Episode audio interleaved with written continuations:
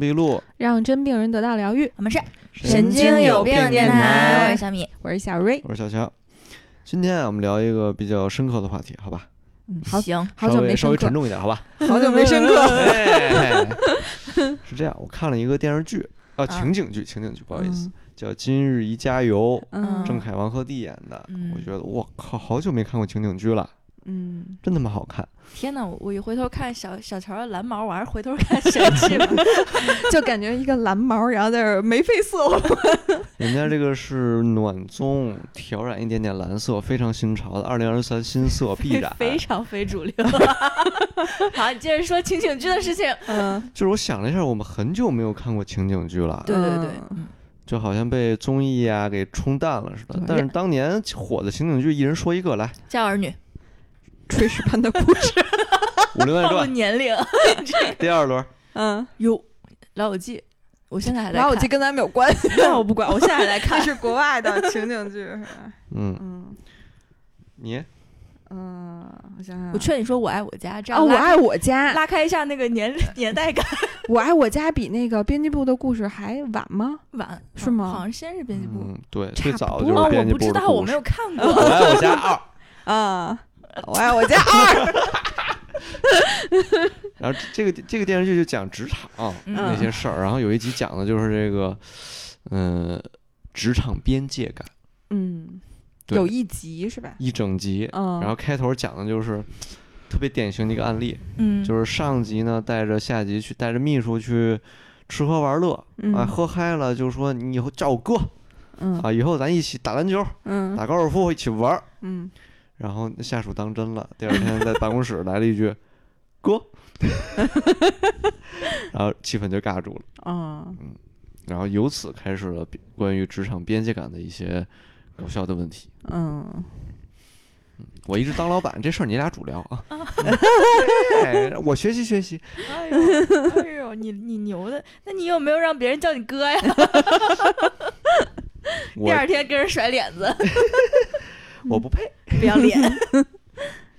嗯 而且除了职场边界感，我们还想聊一些其他的边界感的问题。嗯，嗯比如跟谁都要有边界感。嗯，比如嗯，比如同事，嗯，呃就是同事，他 说的是评级，有有人没听课。没带脑子。嗯比如邻里关系、对，嗯，然后舍友，嗯，舍友，嗯，嗯，室友，嗯什么父母，嗯，哇哦，嗯，跟父母还要有边界感呢。有啊，我觉得必须得有。对啊，嗯，嗯。可能跟年龄段儿有关系。对。对对嗯，先从同事开始说吧。嗯。行，嗯，小米颇有发言权，我没没有，哎，跟同事关系贼好，跟同事关系还不错。嗯。嗯，其实我觉得啊，就是我之前就是跟我觉得我的前司的老板跟大家没有边界感，他总，想跟大家做朋友，嗯，但是但是但是大家心知肚明，你是老板，我是你的员工，怎么可能做朋友呢？嗯就平时老他老嘻嘻哈哈，然后我就会翻白眼儿。嗯，嗯，明白，我觉得他对我们的相处没有边界感，然后结果他到谈话的时候又会跟我说啊，我对你们这么好，我想跟你们当朋友一样相处。我心想，谁让你跟我们这么好的？嗯，我就觉得你作为一个老板，该有自己的威严嘛。嗯，嗯因为大家不会真的跟你好啊，谁会跟老板真的好？嗯那不是有病吗？嗯，嗯，因为最后你你跟他好，又不会分给你钱，是。又不会少你活儿干。其实你要这么说的话，我觉得如果一个人在职场上走到一定职位，你从心理上就要做好高处不胜寒的准备。嗯嗯，因为我我回忆了一下，从我第一份工作到现在，现在还好，但是就是真正的那种就是标准职场，我的 leader 还有他的大老板，就除了那种商务就是聚会以外，基本都是一个人吃饭。嗯嗯，就是很多时候他们都还挺迅速的，或者是这错峰的，对，嗯然后就是不会有什么跟下级过分的交流，嗯，或者说只能是同级别的不同部门的 leader 可能会在一起玩儿，因为我觉得他们如果有点眼力见儿的话，也不会叫着下属一起吃饭嘛。对，就是下属会会不自在吧？就对哎呀，怎么办？就这种感觉。对，然后像我我前司老板，他他最离谱的事情就是，当时我们谈的不是很愉快，然后我嗯说那你可以去看我当时签的劳动合同是怎么嗯写的。他居然跟我说了一句什么话呢？嗯，我那我们的关系已经到了要看合同的份儿上了吗？我说。我你说对，就是闹掰了。我们我们的关系不就基于这张劳动合同上吗？我们什么关系？仅此而已。仅此而已啊！我们就是雇佣关系，就靠劳动合同，嗯不懂法。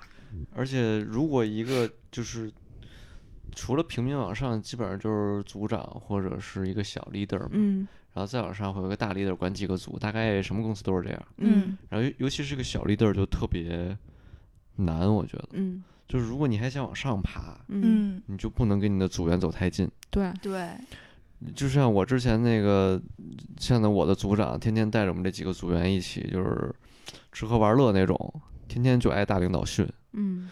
而且他一挨训呢，他就没法斥责手底下的人，因为大家是朋友，对，所以他就很难受，嗯，而且他做不出业绩，嗯。因为下面的人因为缺少了很多条条条框框，就没法把他再拱上去，嗯，就陷入了两难的境地。对，其实就是选边儿选错了。你要是想跟大家处好关系，那你就是放弃了你呃业绩上的这个这个这嗯。个追求。嗯，反正我觉得职场是门玄学，就是你就是你当当中层领导，你就要既会向上管理，然后又会向下打通，就是。嗯你是一个挺复杂的角色，嗯。嗯，而且我觉得就是奉劝，呃，刚入职场的年轻人，就是还是摒弃跟同事做朋友的想法，嗯嗯，我觉得我也是用了很很长时间，然后才矫正这个心态，然后就吃了一些亏。嗯，就是因为如果你要是摆正你的心态，就是把你的边界感设好的话，其实你也不会有那么多受伤的机会。因为很多的时候你是过分的对对方有期待，然后觉得就比如说像你老板，他是自己先一厢情愿的，然后想跟别人当朋友，但是别人说出来说咱们只是雇佣关系的时候，他才会受到伤 害。天真天真，对，哎所以就是就是真的，因为不是每个人来一个职场，就是大家的需求和目的都不一样。嗯嗯，就是可能我我我印象最深的就是，我觉得前两份工作还行，因为我的当时那个环境，就大家各方面都差不多。嗯，就是条件什么，嗯从家境什么，就是地域什么的都差不多。然后呢，到我第三份工作的时候，它首先是个私企，然后其次是业务，呃，叫什么业务为导向，嗯然后呢，还有一个呢，就是天南海北哪儿都有，嗯。嗯，然后所以每个人的情况就差的非常多，嗯。然后这种情这种就更复杂，所以如果你边界感没处理好的话，就很容易就是你觉得刚从一个坑里爬出来，然后又掉到另外一个坑，互差。嗯，所以就是还是稍微清醒一点，嗯。其实我觉得还有一个就是，嗯，就是我觉得就像我前老板这个举例哈，嗯就很多嗯。小女孩儿。嗯。就是很容易轻信他的这种嗯。花言巧语，也不叫花言巧语，就是他想跟你处朋友 KTV 你啊，对对 KTV 你，CPU 你，然后他就觉得哦，这个老板特别值得信赖，我觉得嗯。这个是醒醒吧，醒醒啊，啊，就是嗯，比如说老板会问你，哎呀，你最近适应吗？刚来嗯公司啊，什么啊工作都适应吗？什么什么嗯之类的，他是在套你话，你不要太天真，谁会谁会管你适不适应？我给你这么多钱，你就该干好你的活儿，然后你又说哦这个不好，那个不好。那你说是谁的问题？嗯我觉得很多很多小孩儿有点天真，对，就是要绷紧这根神经，嗯，哎，但是我其实跟我的同级同事好像还嗯没有什么，就我们都相挺好的。好处，只要不互相这个周末约，你就周中约一约还是没有任何问题对，的就。没有什么嗯利益关系对。对对，就没有什么大家一起是苦逼打工人，都还嗯相处挺好对，的，而且干的活儿估计也都差不多差不多。嗯对，对都是从早忙到晚，对，嗯，然后打包工作回家这种，打包打包回家，二十四小时，二十四小时叫什么打工人？嗯，我就想起来我我那个我我我前老板说我呃下班早，嗯然后我说那我回家不是还是要回你微信吗？你嗯你问我什么，我不都是回你了吗？这不是你应该的吗？我说啊，嗯为什么？嗯你既然让我打卡，那下班的时候我就要消失。嗯回你微信给你脸，对，没有边界感。嗯。嗯而且我觉得是不是在职场交朋友也没有什么意义？其实我觉得是你离职之后，然后你还跟他关系很好，是可以成为朋友。嗯就是你们已经就工作上没有任何联系了，但是你可能嗯。平时还会聚一聚啊，然后就是当朋友相处了，这种我觉得也还行。嗯，但是，嗯，没没有但是了。没有但是，对，像我之前的那个工作，就是大家都喜欢车的这帮男孩儿，嗯然后你在自己的单位可能没法儿找特别交心的，嗯但是你可以在其他单位找，嗯因为就单纯了很多，嗯，就可以互相吐槽了，嗯然后就可以周末约一约，反正我觉得活动就不一样了。嗯然后你像单位这种人聚在一起，因为平常已经周一到周五已经中午一起吃，晚上偶尔一起吃，已经腻了，嗯周末就不可能再约起来了。嗯嗯，就周末不约就不是真心朋友。嗯，就是你，就是私人时间如果不见面的，基本上也就那么回事儿。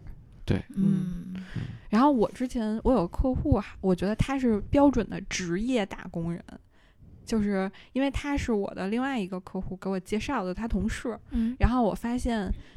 我当时加了他微信，我们俩其实聊得特好，然后感情也不错。就是我觉得在客户层面上，其实感情建立的还可以。嗯，但是我他他他对我的朋友圈永远是一条线，就是屏蔽状态。嗯，然后，但是有一次我就问他，我说，嗯，就是为什么呀？没有边界感的问题。对，然后后来他又跟我说，他说你跟就是我中间介绍的那个人是一个待遇，就是说他把他所有的同事全屏蔽了。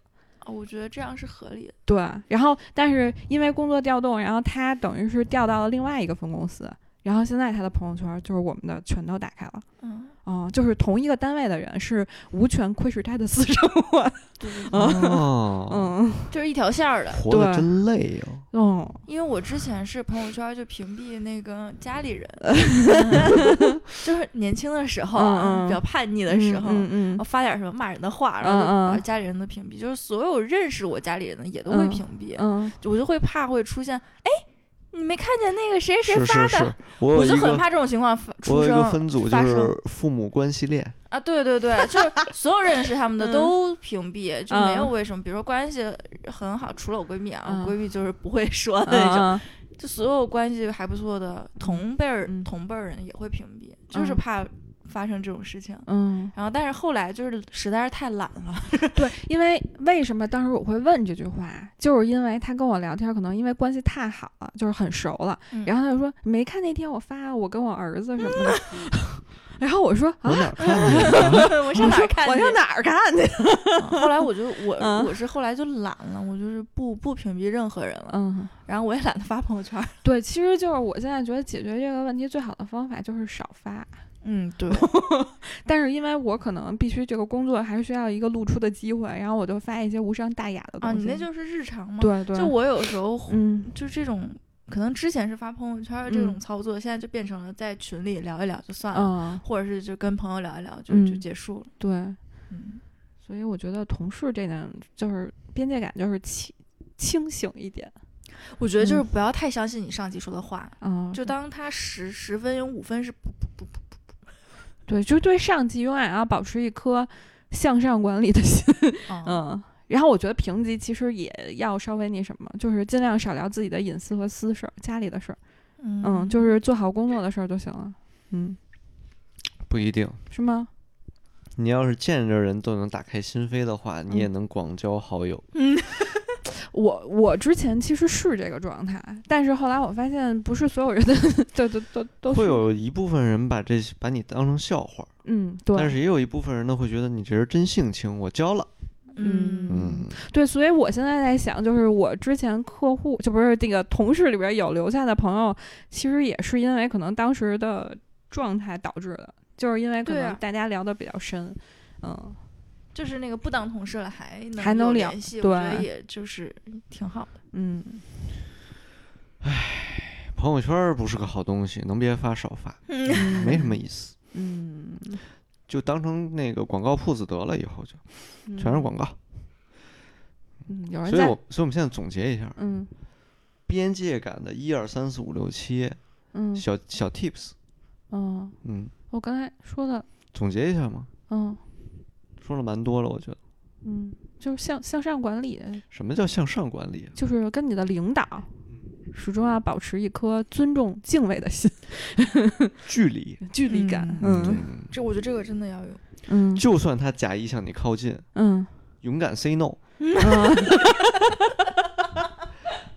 你这是职场潜规则。就好比头天嗯晚上小组聚会、嗯庆功宴、嗯。勾肩搭背、嗯。称兄道弟嗯。啊，第二天该忘忘，嗯，该咋咋着。嗯，嗯，所有的承诺就是千万别信，对。领导永远是你的领导。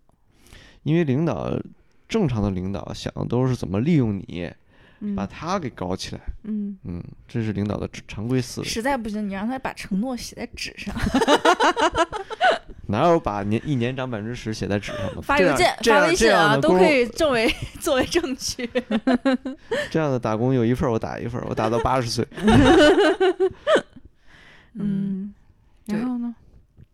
然后，然后就是，呃，私人时间能不打扰就不打扰，嗯，对吧？对，工作都不要打扰，嗯非工作就更不要打扰。嗯嗯，勿 Q。勿 Q，对，勿 Q。嗯嗯，行。那还有，还有什么？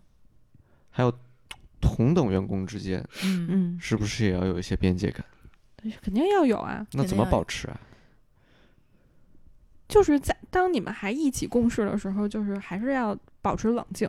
嗯就他不是你的朋友，就是就是就是现现实中的朋友，嗯，他只是你的同事。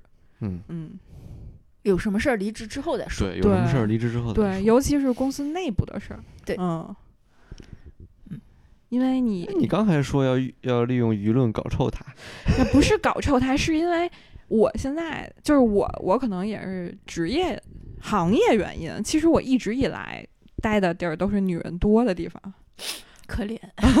你看，我上了师范大学，哎呀，嗯，然后然后旅游业也是女的多，嗯然后现在保险行业也是女的多。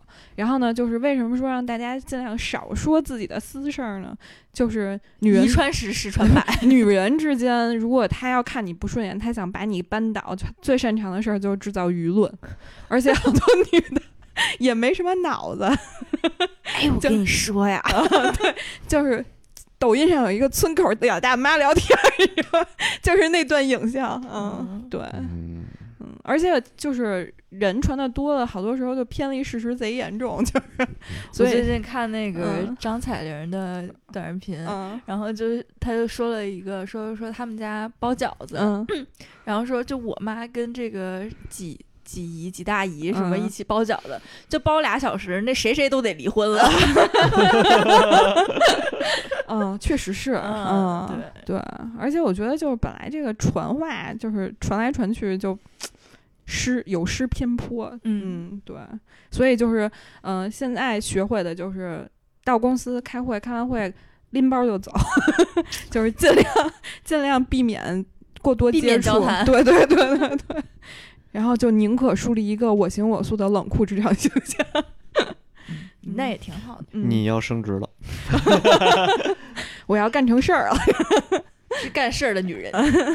然后就把更多的时间就是花在有益的人身上，嗯，能下单的人的身上，能承担的客户。其实我觉得是这样，就比如说像客户，他即便买了以后，或者他没买也好，他其实都挺愿意见你的。就是愿意见你的人，他早晚可能都是你的客户，尤其是买了的客户，他更愿意见你，因为嗯他得确定你现在就是状态挺好，你还 OK，对，一一直能对他负责，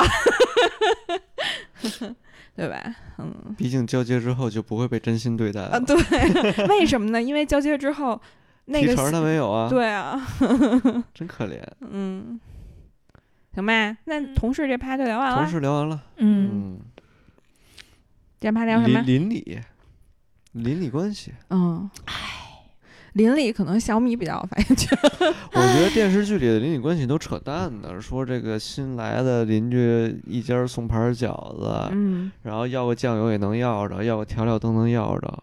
现实当中是这样的吗？嗯是不是我太年轻了呀？我已经过了那个时代了，二十郎当你是已经岁感受。错过那个时代。你们先聊聊你们的邻居吧。我觉得我跟我邻居不熟，就都不认认识嗯嗯，对，那我爸妈可不是，我爸妈这个上下左右的、嗯旁边儿的就都都认识，啊，那是爸妈肯定是啊，为什么呢？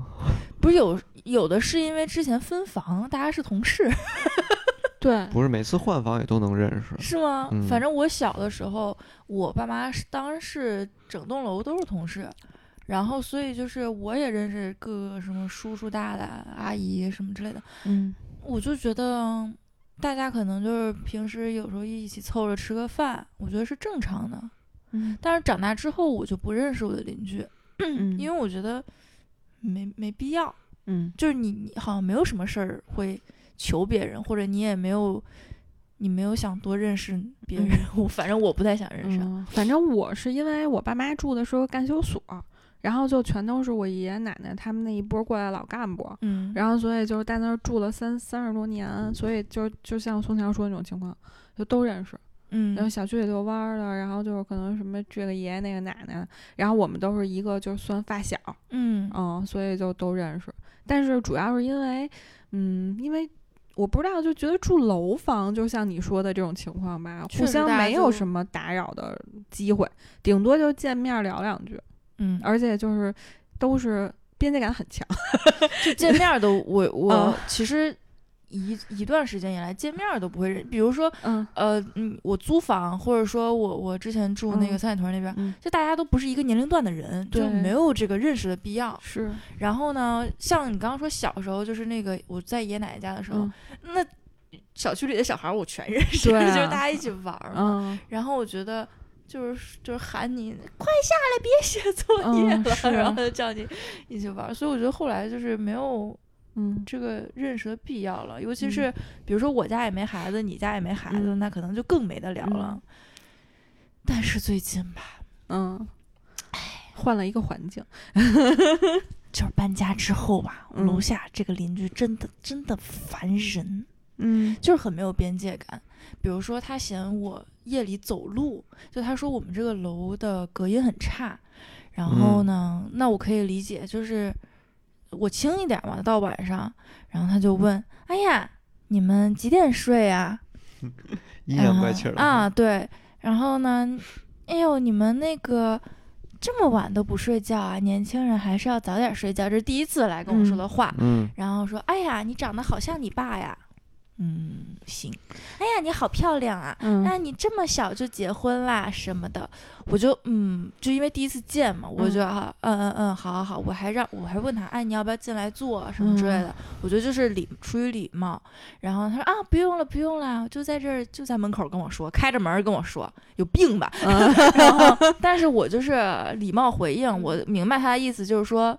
他说我们搬家太吵了，那谁搬家不吵呢？嗯，然后我就理解，就是那晚上就轻走路轻一点呗。嗯其实其实谁走路哐哐的呀？他只是说，啊、声音太大了。我我那我理解就是小一点声。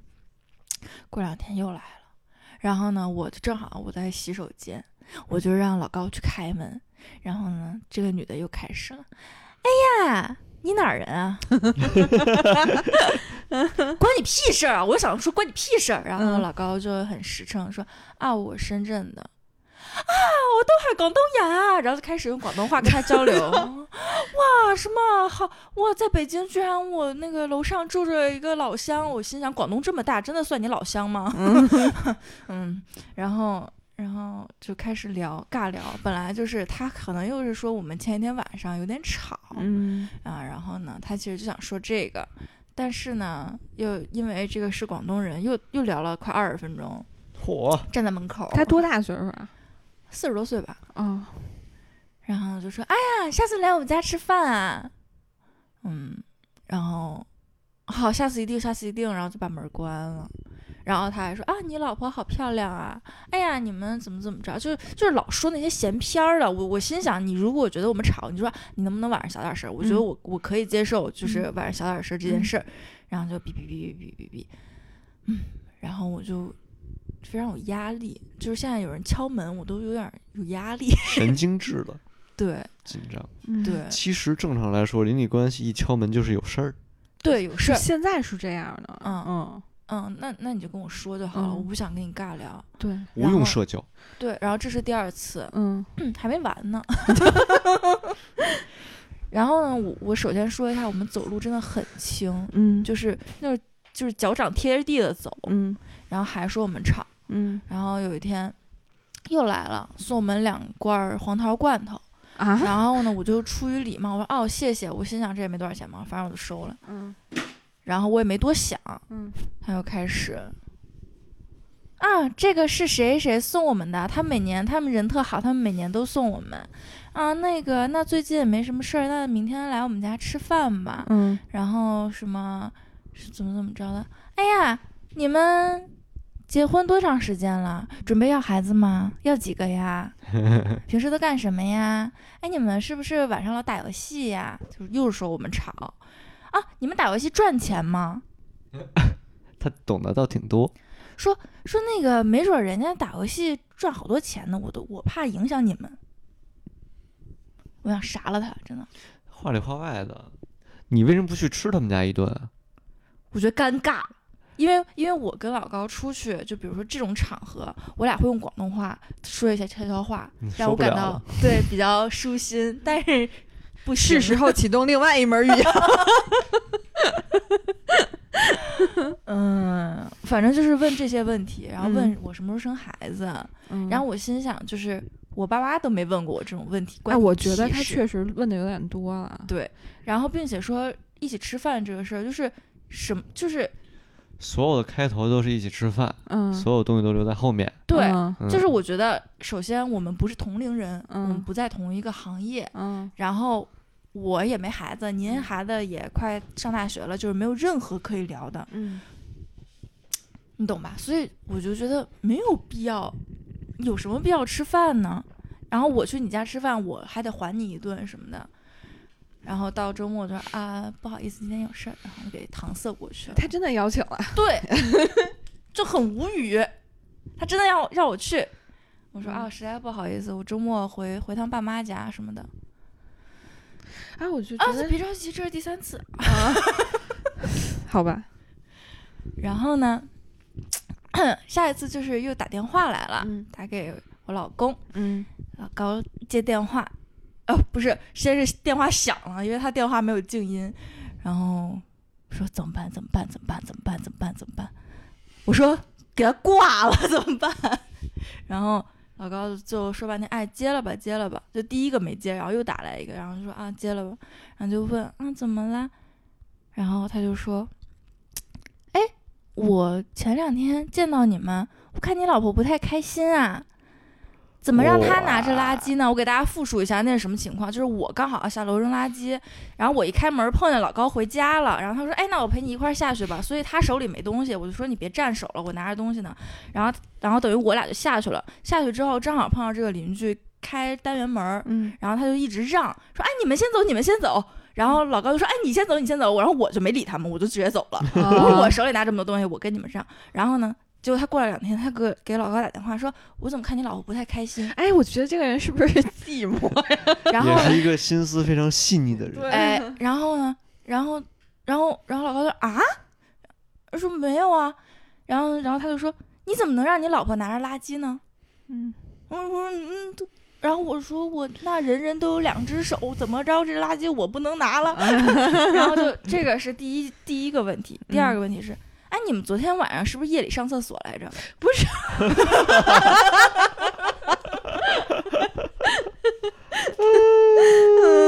他太可怜了，不是他管他得他得神经衰弱成什么样？他真的是神经衰弱，我我判断他就是神经衰弱，因为我们其实其实我们最吵的就是在这屋，就是书房这屋，网吧，离主卧还挺远。因为我们打游戏确实比较吵，就有时候戴上耳机说话声音很大。嗯但是有一个什么问题呢？就是她老公睡 睡这屋，啊，他们还分房睡 对，所以她老公说我们打游戏吵，嗯。然后她说我们夜里上厕所吵。其实，哎，她自己可以想办法隔离这个问题吗？他在房顶现加隔音棉，，对，把房顶牺牲个五到八厘米吧，嗯，重新做一个，天天要钱呢。嗯，然后 然后说我们夜里上厕所，嗯说是不是冲马桶来着？因为我们那个主卧不是自动的马桶，嗯就智能马桶，嗯它可能会盖上盖儿之后又冲一遍，嗯嗯，然后他就是冲个两三遍，大概是这样，他就觉得又找到他了，然后说，哎，你们昨天是不是还老开关那个按钮来着？摁开关。嗯然后呢，老高当时就被问懵了，说没有啊，而且我们嗯前一天其实睡得挺早的，早大概就是一点钟 算早。然后他说的是我们三点钟上厕所这件事儿，嗯然后老高说没有啊，说为什么要一直按开关啊？然后我后来想了一下，是因为这个灯就是我们我们卧室那个灯不是记忆的，就是嗯比如说你第一次开是冷白，然后我要摁啊三下才是我要的那个比较亮的那个、嗯那个颜色，嗯，所以我可能就咔咔咔咔咔摁了三下，然后他说我老摁，吵到他了。他是不是应该去看看病？对，嗯嗯，我主要觉得这个太严重了。然后因为因为是打电话嘛，嗯就打两分两三分钟差不多了吧？你想你你跟一个邻居能打电话打多长时间呢？他溜溜快讲了十分钟，嗯，然后就到快十分钟的时候，就我本来开始在老高旁边，我们俩看电视呢，然后我直接走出去，嗯，我在门口喊：“哎，你能不能帮我弄一下这个呀？这个这个我弄不动。”然后就跟人喊了一句，然后 然后我的邻居说：“啊，行行行，你快去吧，你快去。啊，”才把他解救出来。好吧，嗯，我靠，总体来说，就是夜里不能上厕所憋着。不是？那你之前的这个房子的租户，难道也是这么 battle 过来的吗？没有啊，没有人会说，比如说，如果说我们吵，他可能会给你一张纸条，嗯说啊，你们能不能夜里小点声？嗯然后到后来，就我们隔壁搬来一家人，嗯他们比我还吵，所以我们就可以互相吵。他们是那种天天晚上聚会喝酒，嘎嘎嘎嘎乐，就是我打着游戏都能听见。不是，因为我是觉得就是这种这种这种老房子，就是你嗯们这个可能稍微新一点儿，就是我现在住的那个房子更老。嗯，然后就是什么楼上俩小孩儿当当当当当当跑，其实是能听见。对，然后还有他们练钢琴，就整个楼都能听见，就是弹钢琴，整个楼都能听见。而且，但是我是觉得这些东西都是正常的，我觉得就是可以接受的吧。对，因为我还为为此我还查了一下扰民是什么、嗯什么状况下算扰民，嗯是在晚上十点以后，然后大于五十分贝，嗯，就是你你收到的声音大于五十分贝嗯算扰民。嗯然后五十分贝是什么概念？就是我在你耳朵旁边说话就是五十分贝嗯啊。就是你想我在楼上说话，因为我我在四层嘛，我也听过五层，嗯就是说话能听到能传到我家，但是是什么概念呢？就是他们应该在喝酒，嗯然后他说话的内容就是什么，哎你你怎么还没喝？就这种，嗯就是喝酒的声音很大很洪亮，嗯对，然后传到我耳朵旁边是悄悄的，就是嗯你你怎么还在喝啊？这么、嗯就是这个声音，嗯，就是根本就是。你懂吗？反正我是觉得建议他真的去看看病，因为谁没有人能做到一点事儿都没有。对，或者多挣点钱，住别墅也可以。嗯，嗯对住别墅还嫌邻居吵呢。他是不是应该住顶层或就是住顶层比较适合他？哦，他还跟我说过，说，哎呀，你们搬来太好了，之嗯前你们家租给那么多户，然后他们就是其实都是年轻人嘛，嗯就是那种租就合租的，然后说，哎呀，那楼上就主卧好吵啊，他天天晚上就很吵，我都想上来把你们这这屋租下来。牛啊！那我我心想，那你可以租啊，嗯嗯，怎么着？我现在不住人了是吧？嗯，而且我是觉得就是还有一点就是。刚才小乔说那个，就是嗯有话说话，就是不用对，不用打那么多官腔。你知道有一次，那是我的问题，嗯 我我我在楼上跳帕梅拉来着，然后楼下老爷子直接就冲上来，然后他嗯抖抖抖敲门，然后张就是没有没有前言，就直接就说运动来的吧，受不了。然后我就赶紧把那瑜伽垫铺上，我说真是对不起，真是对不起。然后后来就再也没有过这种，情况。我觉得这个是就 正常的嘛，可嗯能楼下觉得吵了，你就去嗯说，对然后那你说完你就别、别那个，你懂吧？对就让人浑身不适。就我觉得这种社交是无用无意义的，对然后让大家都很不舒服。对，嗯，就是他总是想用用委婉的方式说，他哪儿委婉他？烦死了。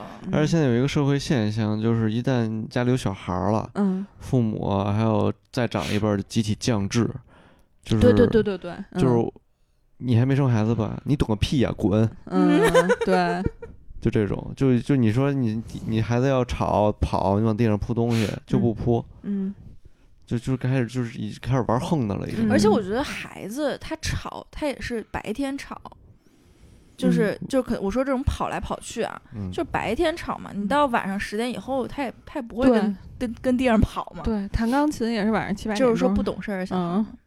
对啊，对，不会造成那种恶意扰民事件。对啊，跑题了，嗯，咱聊的是邻里的边界感。嗯啊，拐回来，他就是没有边界感。他问我生不生孩子，然后我我就把这件事情吐槽给我闺蜜她妈，然后阿姨是跟我说，你就说生，我要生十个八个，吵死你，天天在地上跑跑跑跑跑跑。嗯。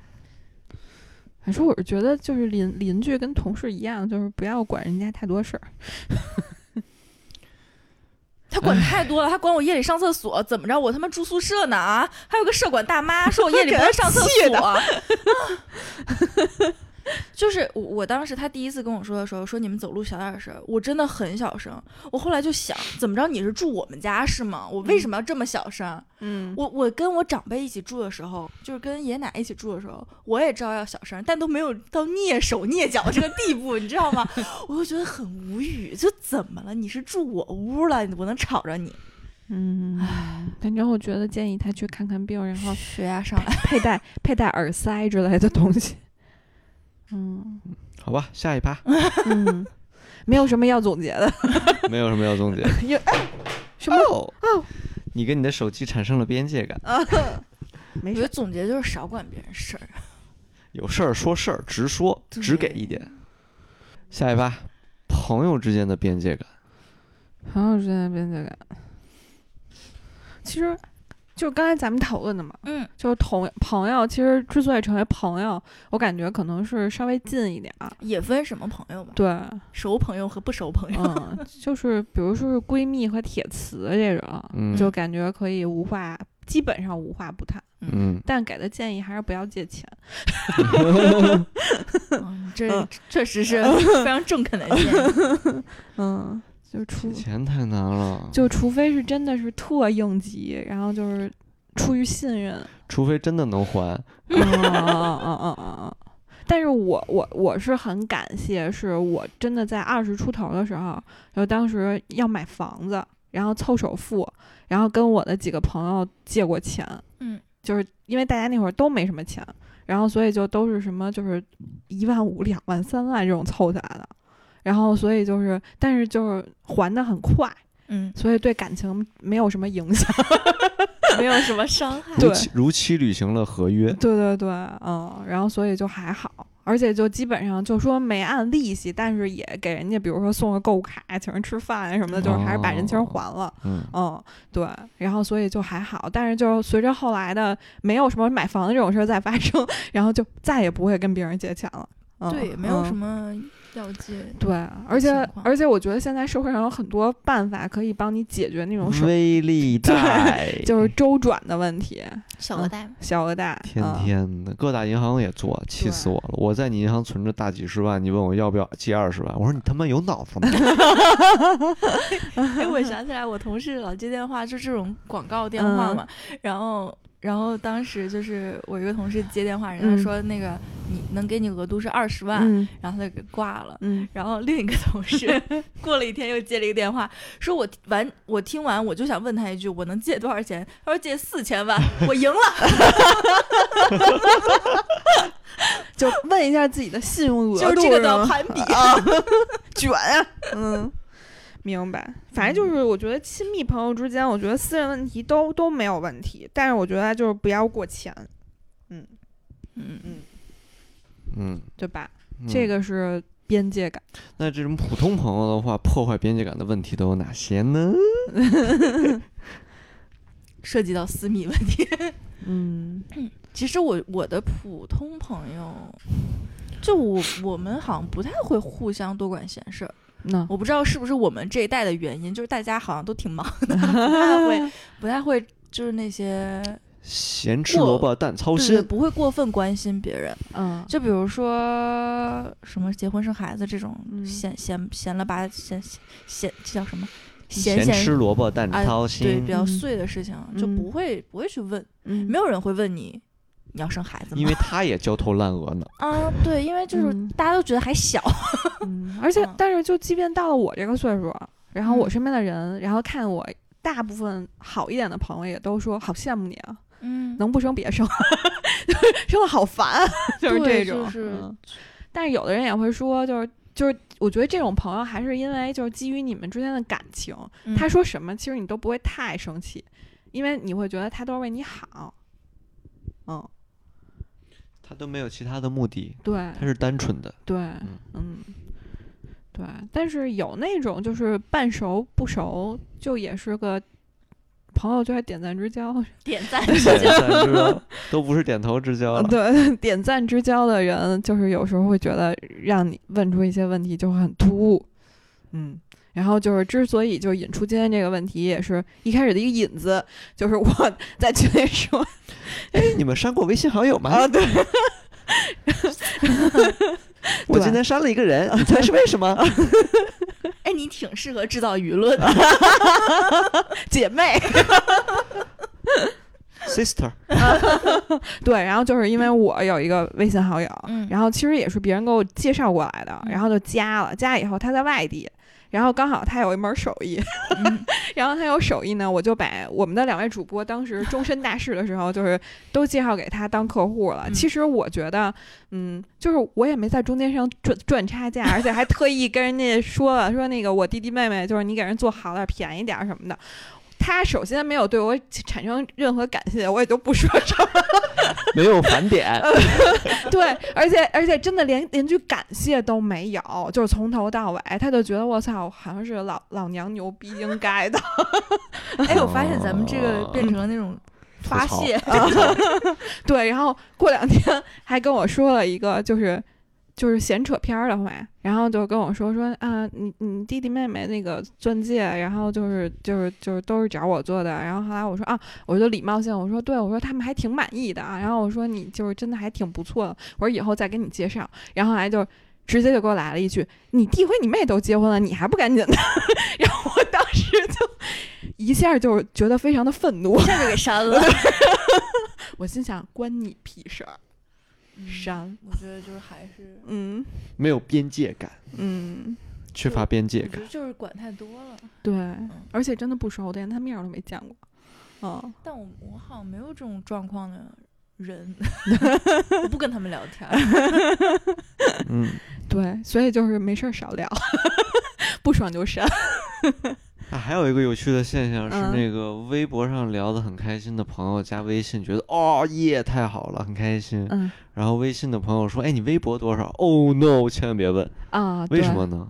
因为因为微博好像现在大家就把它当一个那个树洞法外之地。啊，嗯，因为好多人的微博不都是相当于一二一三年玩儿特别火热嘛，哎呦，嗯删都来不及删。嗯，我觉得那会儿的微博就有点像现在的朋友圈儿，嗯，嗯，就是、嗯就是朋友圈鼎盛的时候，就每天好多人在上面趴着就是聊天儿，聊天儿，嗯我，天呐，太就是你只要一发，我现在能翻到我一三一四年的朋友，就那个微博，嗯，就底下能有十多条留言，就都是同学或朋友，嗯，就你发个什么，然后底下就聊起来了。哦，那会儿就像朋友圈儿一样，我对对明白了，对明白了。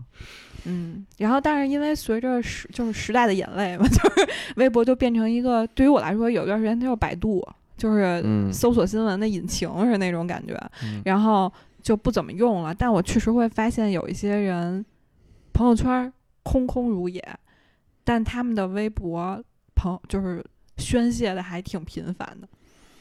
我我又没人看得到。你说你一个人小号没有粉丝，然后你发也没有流量，也没有嗯回复，没有赞，嗯，所以是然后就然后就发嗯，嗯，对，我我是也是高中的时候用的微博，嗯比较多，嗯，看差年代，所以所以后来就删都来不及我大学删，才注册就自己的，嗯自己特别非主流，你知道吗？就是猛删，然后然后要开那个屏半年屏蔽，还得花钱，然后我就跟哦人哐哐删，但我都没没来得及上。然后后来就是最近、嗯前一段疫情的时候，我被那种傻逼评论气哭了。啊就其实他不是喷我，我只是在看新闻的时候看到那种傻逼评论，就是连学都没上过，就不要在网上发表自己的言论好吗？然后我真的气哭了，我就就就哭半天，我就崩溃了。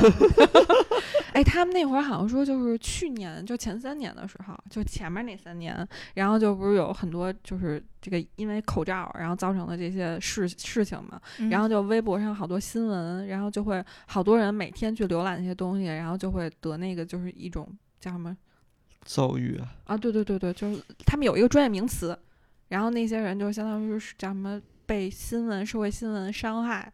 嗯嗯，就是每天被网上的言论评论气到，然后嗯被现象气到，然后我真的气到了，对，因为我当时我印象特别深，就是因为那个时候奥密克戎就很严重嘛，嗯然后然后我居然看到一个评论说，那那天花都能消灭，为什么新冠消灭不了？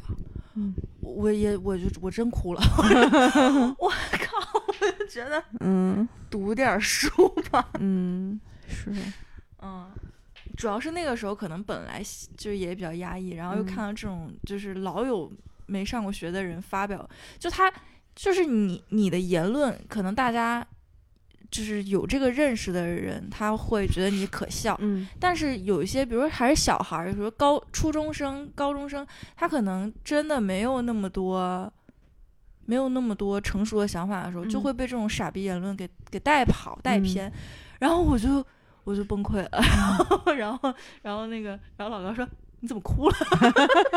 然后，然后他给我的解决方案就是以后你不要用微博了。啊，就就是你别去看对嗯我我真的觉得，我后来很长一段时间都没有用用微博。嗯。我有个朋友，他就直接在那个疫情期间把他的那个微博给卸载了，就跟你嗯情况一样。嗯但是微博的那个 CEO 嘛，嗯，就说疫情期间啊，嗯微博巨忙，因为他要统计所有的那种需要帮助、会在上面寻求帮助的嗯。信息，嗯。每天是六十万条，嗯。然后筛选出真正需要帮助的，然后再上报，嗯，然后再追踪看看解决的过程和结果，嗯。就还挺管用的。嗯。嗯，也是帮助了很多应该得到帮助的人。嗯，反正我是觉得微博一直是我生命里很很很难缺少的 app。嗯，就现在已经我已经缺少它了，嗯，是吗？就你可能，但我我现在在不用了。我每天可能就微信、微博、小红书嗯，我我还有一个海鲜市场，啊，我可能还有个大众点评，嗯，嗯，嗯，还有一个哔哩哔哩，啊，对，还有一个哔哩哔哩，啊，对，然后我再有一个小米盒子，我的生活就已经很丰富了。嗯，对，基本上可以在家宅着了，就跟所有人都有边界感了。嗯，啊，所以朋友之间的边界感其实还还还好吧？还好，我觉得还好。我觉得我得可能觉得就是认清你们的关系就行。，对，就觉得如果没有边界感，就不会成为朋友，嗯，但凡掺杂了利益的，我都画得很远。是吧？对，如果想拉近的，就把利益撇干净就完了。嗯嗯，是，哎，成年人的世界太烦了，太复杂了。嗯，我不想，不想，不想，不想长大。嗯，还有什么要总结的吗？嗯，差不多了。我觉得还是推荐大家去看一下那个我说那情景剧你。是不是加入他们制片方了？这感觉，我特别喜欢郑恺，我觉得郑恺有一种你给我付一下推广费啊。类似于那个那女的叫什么来着？就是演《色戒》的那女的，汤唯啊，对汤唯的那种松弛感。什么玩意儿？什么玩意儿？说汤唯最吸引人的也是韩国人不是特喜欢他们，因为韩国人不特内卷嘛。嗯，但是看汤唯就有一种松弛感，然后会莫名的有治愈的感觉。但我觉得汤唯所以汤唯在，韩国但郑巨火。恺有吗？我觉得郑恺有啊，你看他在《跑男》里那个 我最那个讨厌的人那个就是他不是，就是别人都可表现了，啊他他完全不表现自己。啊！可是我看跑男的时候还是第一季哦，那。那不一样。我觉得他那会儿简直是 the king of 装杯，后来就愈发自然了。累了，可能是。就是还是那种超大杯。那还是没有邓超装杯吧？我超哥那真的是太那你看发不来了。跟谁比？我不知道，我觉得一直觉得他是个丑丑星，就是 他老什么老说，就一出那个文案就老什么帅气什么乱七八糟的，我就老觉得跟他有什么关系啊？我会不会被他喷啊？被 他粉丝喷？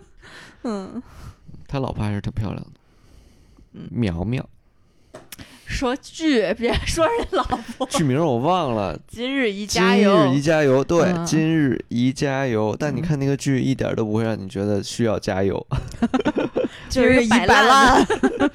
教你如何摆烂，嗯，挺好。挺好。挺好。下一步聊谁和谁的边界感？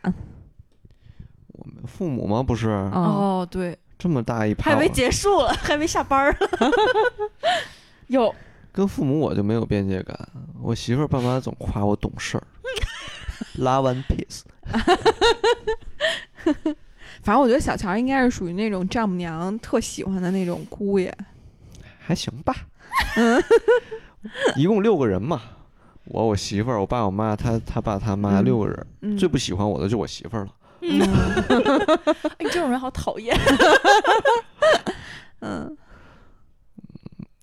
我聊完了，这一趴没我什么事儿了。不是，你可以说一下你是怎么控制这些边界感的？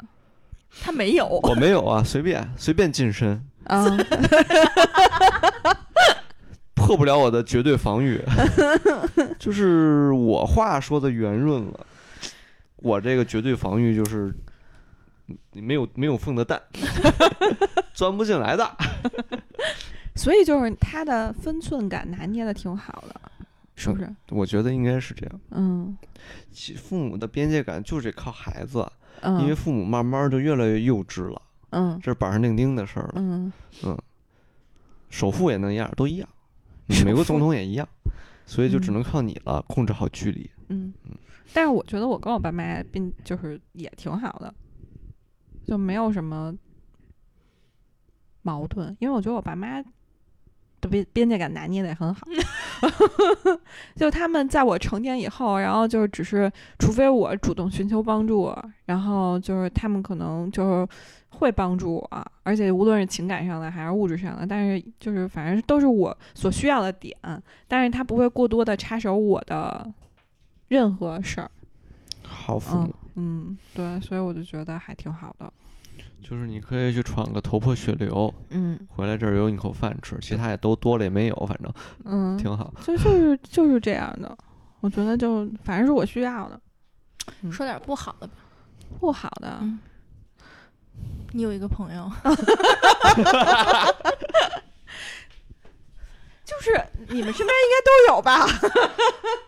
是是 male 还是 female？啊，是男的是女的呀？什么呀？朋友，什么呀？男的，男的，嗯，男简称男朋友。不是，但是什么？但是我就觉得就是很多女孩都会遇到过吧，嗯就是有点妈宝妈宝男嗯，嗯，呃，你说的是朱雨辰吗？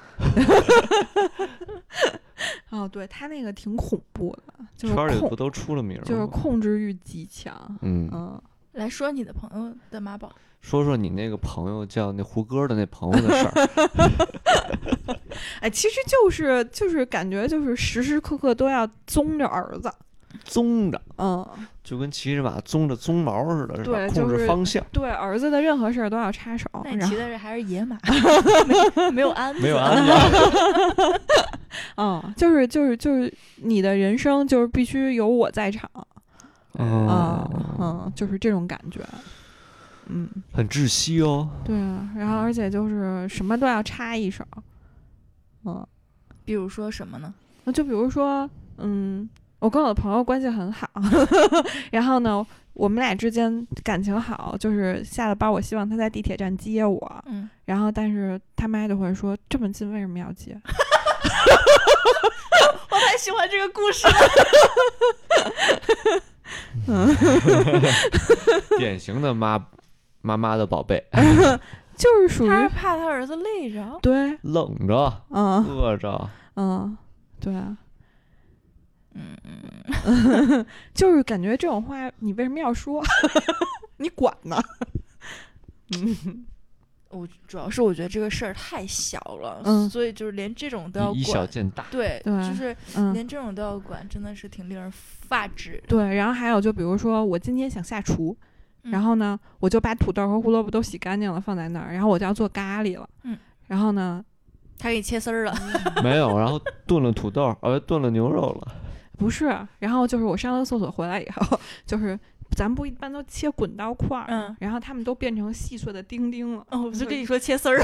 哦，啊，那倒也不是不能做咖喱，是啊是，但是就是说，就是我觉得能不能控制别管欲？控制欲啊，很强。对对对，就是就是说，你能不能放手？你看，这还是你的问题，不能上厕所。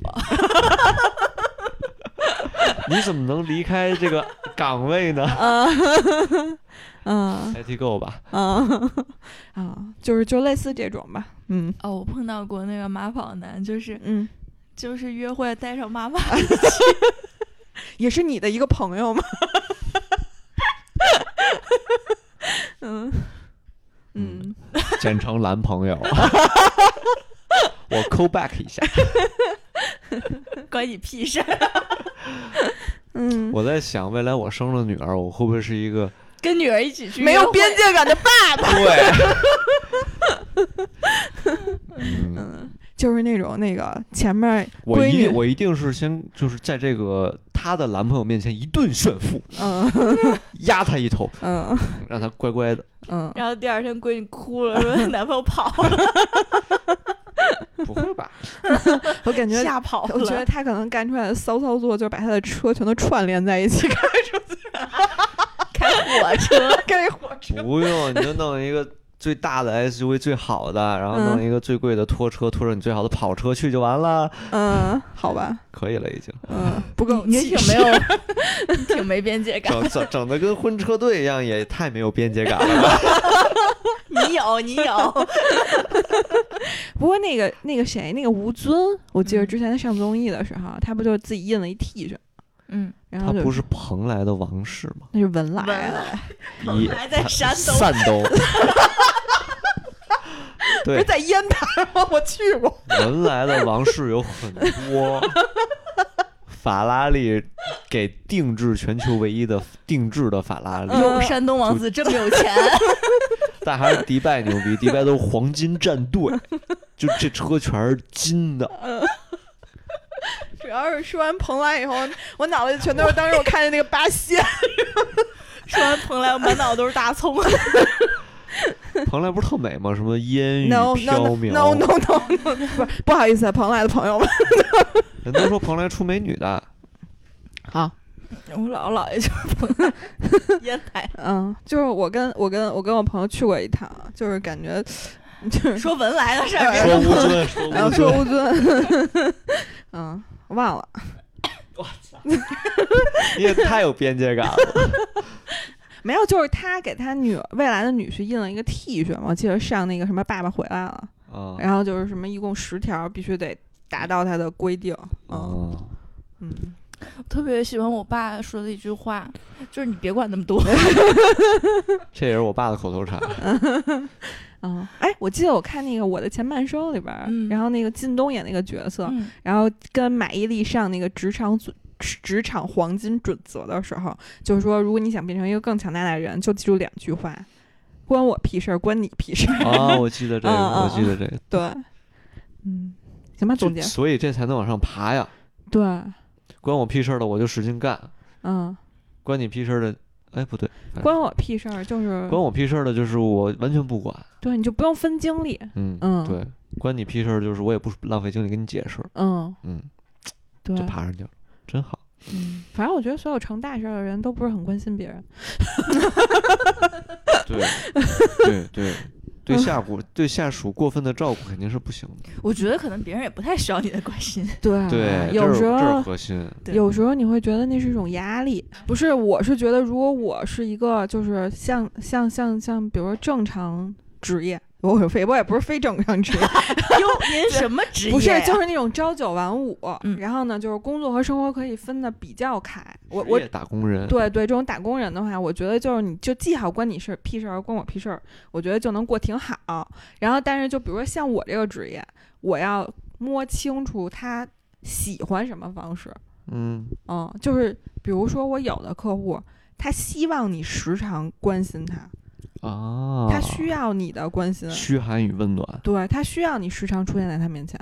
嗯然后，但是有的人他可能就是只需要每年咱就见一次，然后你就把你该干的事儿干好，嗯就行了。嗯，然后呢，你就慢慢慢慢摸到这些人的脉，就用他们的方式对待他们就可以了。